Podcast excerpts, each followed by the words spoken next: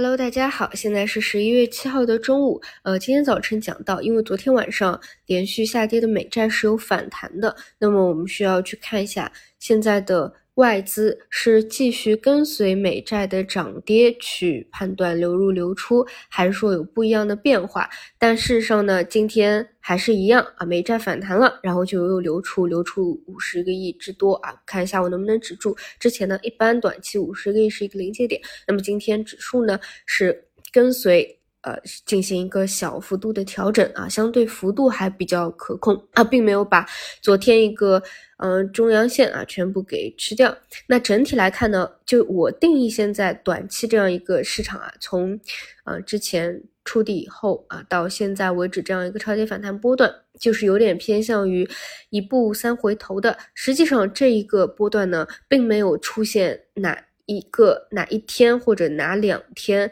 是极致的一个冰点啊，或者让大家觉得很难受的一个行情，但是它的走势呢。不犀利啊，不是那种凛冽的走势，整体呢是呈现出底部反弹，慢慢上来一种比较正常的一个规律，就是一步三回头。那么比如说像宁德时代，它一天可以反弹百分之五啊，对于大票来说显然是比较大的涨幅了。但是呢，一天回调也可以再擦去百分之三，就就这种走势呢，它并不是很流畅。那所以呢，像这种底部。慢慢上来啊，一步三回头啊，然后呢，也没有到一个特别强的啊第一个压力位的话。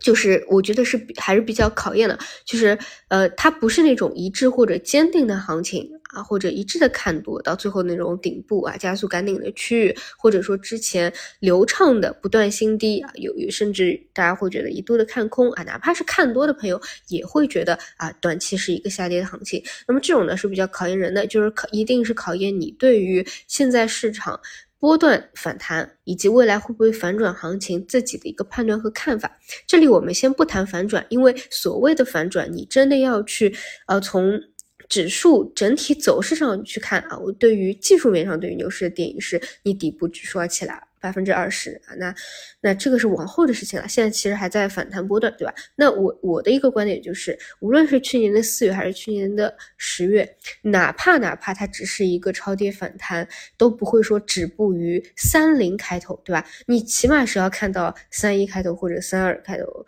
这个这个叫一个超跌反弹波段吧，对吧？所以就是，所以在这个波段的持股的过程当中，就是要么你对于整个。波段的行情，你以波段的思路去做，那显然不会止步于这里。嗯，要么呢，你就就是现在短期来看啊，还是偏有利润要落袋的行情，因为它就是两天涨上去，可能再回头震一震啊，再往上再回头震一震，就是你得去思考这一点。包括美债，其实也是美债这样一个。美债哪怕它有单日的一个反弹，它其实说到底是大的一个顶部区域的一个短期的反弹而已，这个是一个变化。那么除此除了这些大盘蓝筹之外呢，